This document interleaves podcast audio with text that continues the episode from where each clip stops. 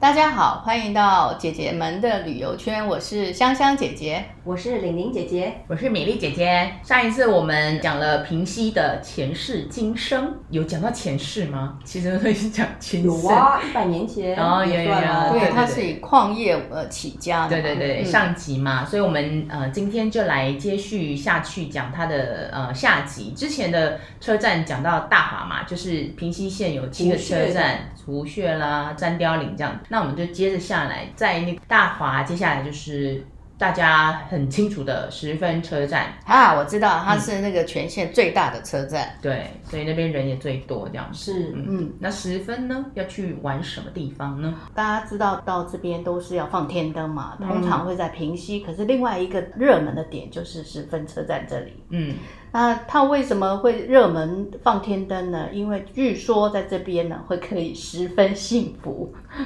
放了天灯以后会十分幸福。这样你知道那个平西沿线只有三个车站可以放天灯吗？就是平西、金铜跟十分，对其他的地方你在菱角、望谷、三貂角都不能放。哦对，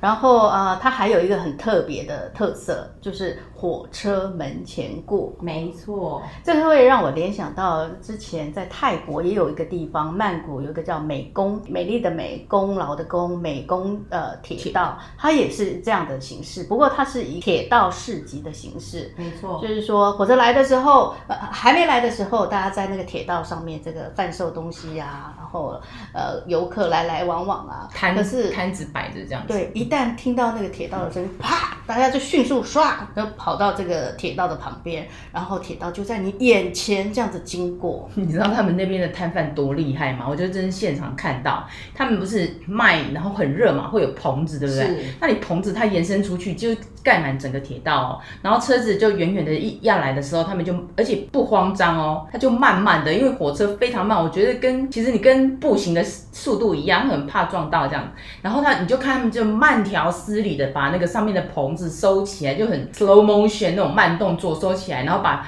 本来是摆出去的可能蔬果摊子，他就沿着铁铁轨这样，然后慢慢的拉进来，然后他就是量的那个尺寸刚刚好哦，就那个火车进来就是刚刚好差一点所以点，他们有很严格的 SOP 的流程。对，应该这个就是他们的日常了哈，对，就已经已经习惯了，习惯然后火车很大有概默契，但火车大概也习惯了。那是十分的话，虽然没有要收的，可是它离铁轨也是蛮近的啦。就是很近在眼前的感觉。十分车站其实还有一个很著名的景点叫十分瀑布，对，没错嗯，而且十分瀑布现在不是不用门票的哦，过去是要门票的是嘛，哦，这个瀑布的那个景观也非常好，它分了呃四个观瀑的观地景方观瀑台观瀑台，嗯那有各个的那个特色。嗯，它从铺顶，你就从走呃走呃从游客中心走下去，过桥，然后沿着基隆河走嘛，大概可能要个十到十五分钟，有点远。如果说你从十分车站过去，那你走过去的话，它你呃先会从先铺顶对，呃瀑布的最顶端，最顶端慢慢走走走下去，会到旁边，然后到正中间，到最下面的时候，你站在那里其实会瀑被瀑布的水溅到的，哦嗯，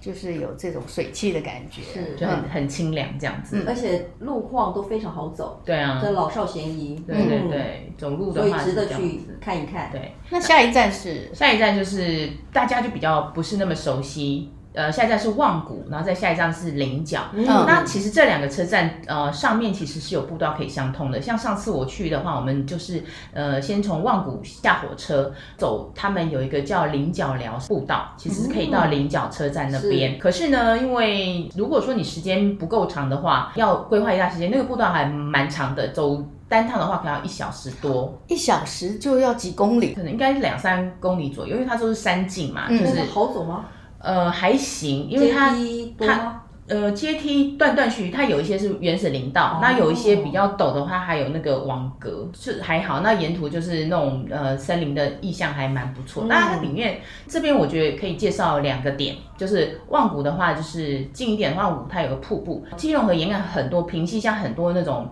大大小小的瀑布，因为它那个地形的关系，所以那个望谷有望谷瀑布，那、嗯望谷瀑布比较近。我觉得就是如果你没有时间从呃望谷走菱角寮到菱角车站的话，你就在望谷走上去，大概可能十分钟你就可以看到瀑布，你再走回来搭那个万湖火车到那边去。那它其实就是有个天然，有点有个天然的瀑布，不会像十分那么大，可是也是蛮清幽的。重点它是近，然后再来的话，如果你有时间，你就从万湖走到菱角寮下来嘛。那菱角寮就是呃下来就是菱角车站，我觉得菱角车站这边有一个点你们一定要去，而且这边有一个历史建筑，它有一个故事呢，你在网上绝对找不到。哦，一定要听当地的耆老讲的。哇然后他那天有出一个问题给我们，大家猜到死都猜不出来是什么原因。菱角车车站那边有一个很著名的景点叫蔡家洋楼。是洋楼啊，洋楼，对对，它其实是两层的那个红红砖建筑嘛。那蔡家洋楼是以前呃永昌煤矿老板蔡家呃起的一个，有点像说起家起家处吗？呃，对，也算是两层楼，它是数不寿，斗喜杯哦，发那个给矿工薪水的地方，一楼是数不寿，就是办公室，办公室就是矿工要去领钱什么的，那二楼就是住家，嗯，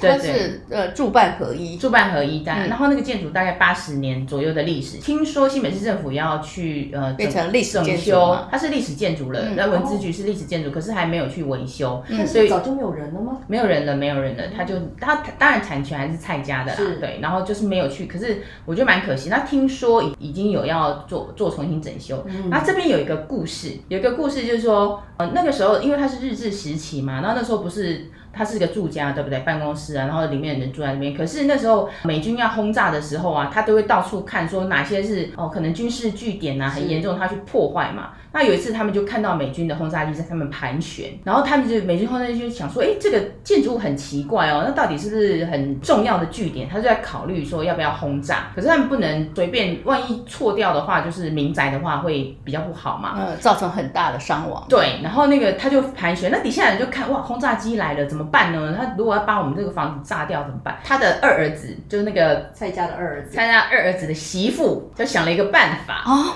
然后他他把那个办法实施之后呢，轰炸机就走了。哎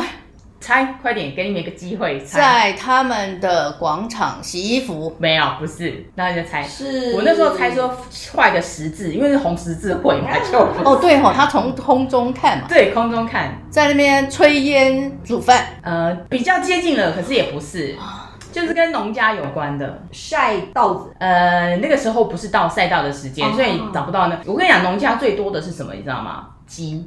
他就把所有关在笼子里面的鸡放到广场去，让它乱跑乱跑这样子。然后上面人说啊，这底下是有养鸡鸡嘛嗯的，地方养鸡啊，那嗯就是民房嘛。哇，好有这智媳慧妇哦，对啊，很聪明吧？嗯对啊，我就觉得电当舔这个媳妇是，啊这个二媳妇真 的不错，取得好，很聪明，你都不会想到是这个原因这样嗯。后来他就走了，这属于蔡家。我觉得比比介绍那个建筑物的话，这个故事我就觉得还蛮有趣的，对，很有趣味点。对，很生活而化且这是样。生活上的小智慧，对对对对对对，那菱角的话，还有一个呃，如果你要吃东西的话，这边有一个菱角小吃店很很有名，哦然后它最它就是呃一般农家菜，嗯嗯呃要要预约哦，如果如果说是团体的话，就最好要预约。然后它比较有名的是猪葱，因为猪葱是那个平溪的。特色，它的嗯比较甜脆嘛，其实在平溪乡的小吃店也吃得到。猪葱是一种葱的那个品种品种吗？对对例猪如葱那个宜兰的三星葱这类样似子类的似，形可是比较比较娇小这样比较子小，嗯，比较甘甜。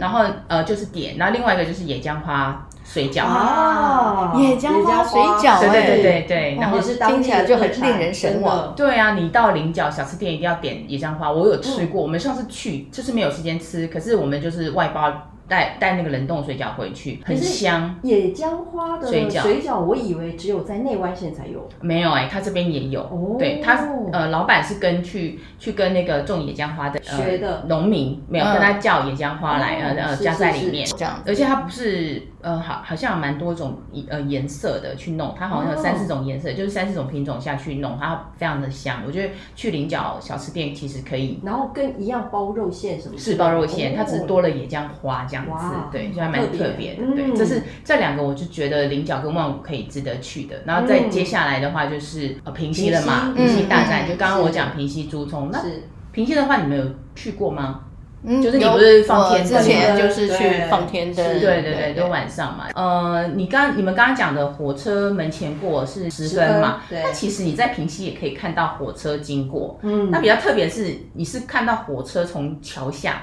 因为你走下平溪的，你要往上去，它最主要的景点就是它是一条老街。嗯，火车下来，然后老街走上去。老街呢，它有很多的比较有名，是因为之前那一年我们一起追的女孩，她有去那对，边是拍，的，哎场景在那对边，嗯对，是在场景那边。然后它那边还有在比较上去走不到十分钟，有一间邮局，它里面有一嗯个啊邮哦平西筒，邮局是是是它的那个邮筒是全台湾最老的最老的邮筒哦嗯，所以可以在那边寄寄信明信片，然后对寄给旅游的这种记忆。像我们现在的油桶是那种两个方形的，对它还是那种圆形圆柱形的绿色哦，圆柱形，对对对嗯然后所以差不多一个小孩子的身高左右对那么那么大左这右样子那，附近圆柱形的那种，是对就比较古老的也比造比型，较不会歪楼。嗯对对，是是是，歪的部分。那那边吃的话，就是现在我那时候去的话是还没有出来，可是现在有一家很很有名的就是香肠，叫铁铁道热肠，生意非常好。这个口名香称糖，口香糖、嗯就是这个口香哦糖，然后夏日都呃生意非常好是这样子。然后另外还有你可以吃，它那边有名的就是有一家叫山泉豆花，嗯，就是豆花就是可能用山泉对啊对对对，山泉水，然后包括它的料啊，什么都自己做。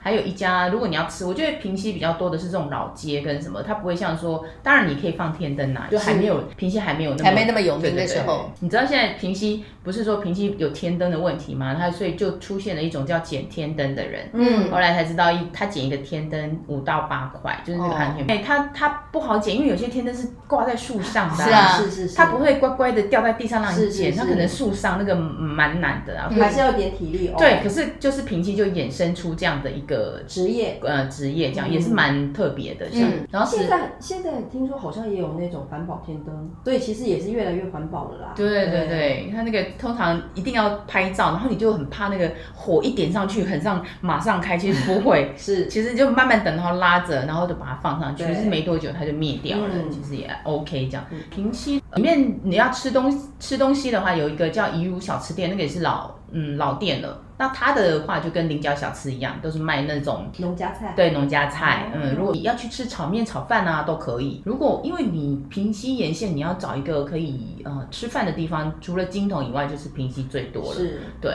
然后不因为然它的就站也比较大嘛。对你就可以临时去。那像菱角的话，你就要预约嘛，就不方嗯便。那我是建议大家，如果要吃饭的话，在平溪跟金桶选地方吃会比较好。平溪再过来的话，那就是终点站嗯，金桶，金就桶，金桶嗯，嗯金桶大家可以讲的都就很多了嘛。没错，嗯，玲玲而且姐姐是终点站，感觉就是可以花很多时间去去玩啊去什么玩，的对，真的而且我看大家都就是在终点， 这里就 这里就有一个小故事，你知道它不是有很多遗址嘛？是然后有就是有那种洗煤厂啊，还嗯有谢玫瑰嘛， 玫谢玫瑰，哎，这个名字为什这个名么这么特别呢？这个是历史名人吗？谢玫嗯瑰，怎么突然有个玫瑰出来了？谢玫瑰，谢玫瑰呢，每一个地方都有哦。哦，对，都有这他个真名的是个人，名人，对，不是， 它不是谢长廷的谢， 那是哪一个它是谢？卸妆的卸，哦，谢玫。瑰，然哦，后煤煤煤矿矿的的煤煤，对柜就是橱柜的柜，对对冰柜的柜哦谢中玫文字就瑰是博大精深我啊。是谢若思， 但是这个哦名称对真的蛮不错的。是想说在矿坑里有玫瑰也挺不错的可哦。是可是平溪有每站都有这样的一个女人叫谢 玫瑰对，。真的很想看他一面， 他的可能还真有面什么你目知。道我在看谢玫瑰的时候就很正常，完全没有想到是一个跟一个人名一样。是，但我们就想想说，哇，这个名人好有名啊可，是你们听起来就是她是一个名人，就是玫瑰对，一蔷薇个美。女的感觉，真对啊，的谢玫瑰，我想说我发音应该没有错 吧？叫谢玫瑰。标准。，很标标准。准。对对对对，是我们想多了。对，镜头就可以看到那个谢玫瑰谢玫瑰谢玫瑰本人这样是子， 就在那个铁道最旁边如这果样。真的有人叫谢玫瑰的话，你现在耳朵可能有点痒。到我们这个 podcast 留言好吗？是谢玫我们寻瑰，找谢玫瑰，金童可以逛的点非常多，如果它呃还有除了它的遗址，就是我们讲之前有讲的那个石底大斜坑嘛。是是是，石底大斜坑，玲玲姐姐有去过吗我？去过，我去过。那呃，我去的时候啊，其实我发现有剧组的人在那边取景，嗯哦，对，可能就是呃，先来考考察啦，嗯对，嗯然后看看合不合适。我去的时候就是走那个阶梯，大概五分钟。你知道那阶梯啊，它呃，你去的时间如果对的话，就是说秋天，嗯，它阶梯旁边全部都是一整排都是枫香。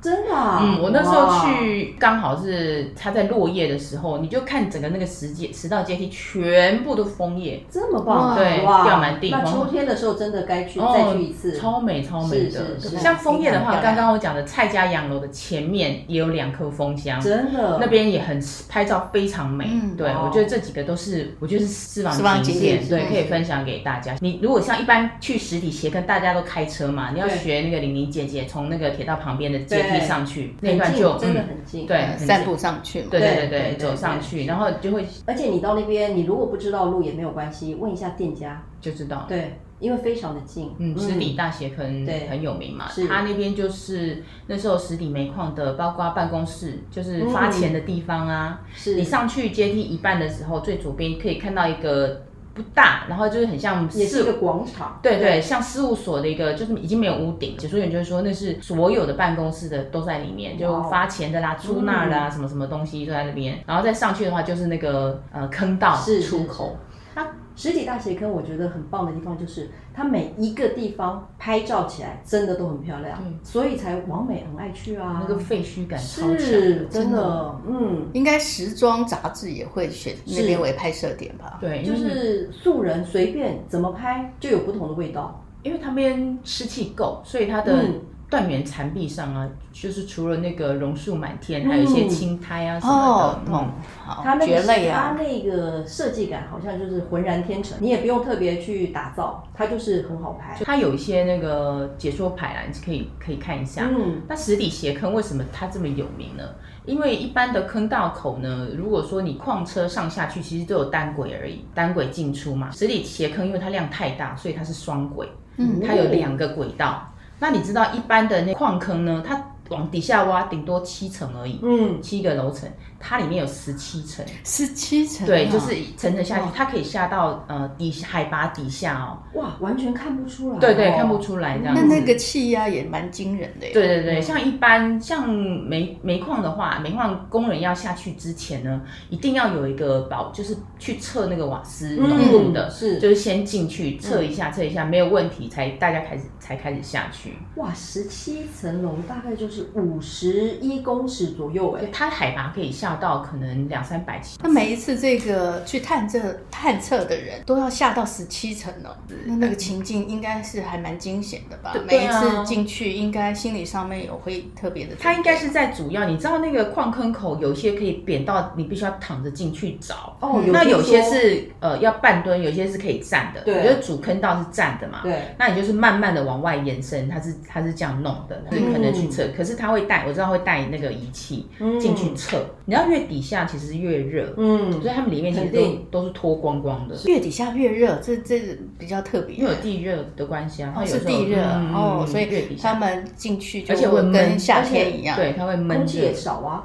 哦，对不对？那么对低了，对对，嗯它有些可能要带氧气筒啊是什么的。刚刚讲的那个十七层，它是在海平面以下七百四十公尺。嗯哇，对，就快接近一公里了耶，海底下七百四十。啊对对对对，对所以你看地底下多深这样子，是啊这是十底大斜坑的嗯故事这样。其他金童的话，一排会就是我们上次有讲的那个台阳俱乐部吧，那个因为现在是私人在经营，所以我就不是很特别，因为他要特别打电话去联络，它里面是就是还不错啦，可是因为要联络，我们这里就不多说这样，因为嗯呃牵扯的比较多，那你可以从外面看到它整个的那个景观，就知道它那边是招待所这样。那那边其实有一些呃，日式建筑就是以嗯前那个矿场的厂长或者高阶主管住的那个地方，现在还保留着那个以前的样子。那嗯那边有现在有开民宿，对北海道民宿啊是，嗯对，然后还有那个餐厅可以去用，简餐不贵啦，大概是两百五十块。我觉得如果你要吃东西的话，金童我觉得要讲故事，大家都知道，你从呃那个桥那边那边有一家温泉商店，你们有印象吗？嗯，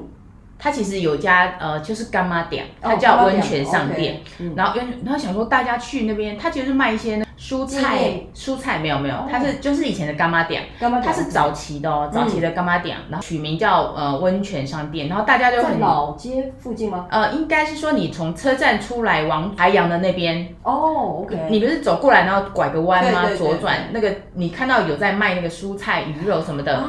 那一家有干一妈个店，很窄的一个小对径对的对对对左对边对那有有为有什么有是叫温泉啊啊？对那边有温泉啊吗？没有。哦，可是很简单，因为老板叫李温泉，非常的浅显易懂？是 是，真教的。会让人家误以为我们这边可以看山景，还可以去泡泡温温泉。泉对，老板就是刚好叫李哇温，泉，真的美丽的误会。对对，他是第二代，他们从其实从矿工，呃，就是采矿时期就已经在了。然后听他讲很多故事，哦嗯他说那个其实他们对面旁边其实呃靠马路现在是那个便利商店，对它有一栋建筑，以前其实是那也是卖那种呃矿工的那个生活用品嗯啊。他就讲说以前那个台阳的矿工啊，那你一上工通常薪水都是晚一点领嘛，是，可是台阳那边可以赊账。嗯，然后你就是拿个那个卡，就拿那个卡。如果他说你上工那个第三天，你就可以拿那个卡去赊账了，就可以添一点呃家用啊，买个卫呃买个卫生纸啊，日嗯日常用品这样，你就可以知道台阳的福利有多好，就是对员工很好这样。不过他们其实那个时候矿工呃薪水很高，他是公务员的三倍。哇，因为危险性高。对，嗯而且他是三班嘛，就曾经有一家人、兄弟就轮三班去做，就是做早中早班、中班、晚班，就是他要赚。他其实那时候一个矿工可以养一个家真的。对，那个时候嗯，是这样子。不对过啊，真的很辛苦。这是温泉商店的故事嘛。嗯那我知道到金童，大家一定会去吃鸡小卷，吃，嗯，鸡卷杨家鸡卷嘛。那杨家鸡卷，我觉得杨家鸡卷它的故事性，我觉得还蛮强的。它的鸡卷呢，它鸡卷里面没有鸡肉，它是猪肉。那为什么叫鸡卷呢？因为鸡的台语怎么讲？给给给，所以就是多出来的卷。哦，多出来的所以它是用呃，就是比较多出来的那个早期啦，早期是多出来的一些料，然后去做嗯食材让食材去做这样，所以叫给梗。所以它的招牌都会想鸡卷里面没有鸡，就是猪肉。，啊对它里面有包温泉商，店没有温泉，对对对对真的，然后呢，为什么里面林杰刚刚有提到说它里面其实包芋头？为什么呢？嗯因为一般的鸡卷大家都会用那个鱼浆。对，鱼浆去呃增加它的粘稠度，里面的料才不会散掉嘛对。它没有加，它是用芋头，因为芋头本身有粘性粘，性哦，呃，他就用芋头，然后还有那个猪肉一些，然后这样去弄，然后就卷起来，所以有增加它的粘稠性。所以它的故事就是这样。但它其实空间也还蛮有意思的，是它它就是车厢对嘛，对对对，嗯车厢对那座位的话就是车哦，，用车就厢的是以形前式的。对普通车的那种车厢，就是对平平块啊，那种嗯绿、绿色的桌椅啊什么的，这样子就是比较复古啦，对复古的感觉。那我们金童的方面呢，就是介绍这几家嘛，实底还有温泉商店，还有呃小杨家没有鸡卷嗯这样子。其实我就觉得还蛮精彩，你可以在这边，大部分大家这边逗留的都蛮久。你在那当地有很多那种呃商店可以买有关火车的一是些呃纪念品，嗯，包括可能是明信片啊，它有嗯木、木质的明信片啊，那个对老板是真的会帮你寄木质啊，木质的，木质对，你可以木质明信片，然后他会帮你寄哦，嗯，对对，寄回去。哦所以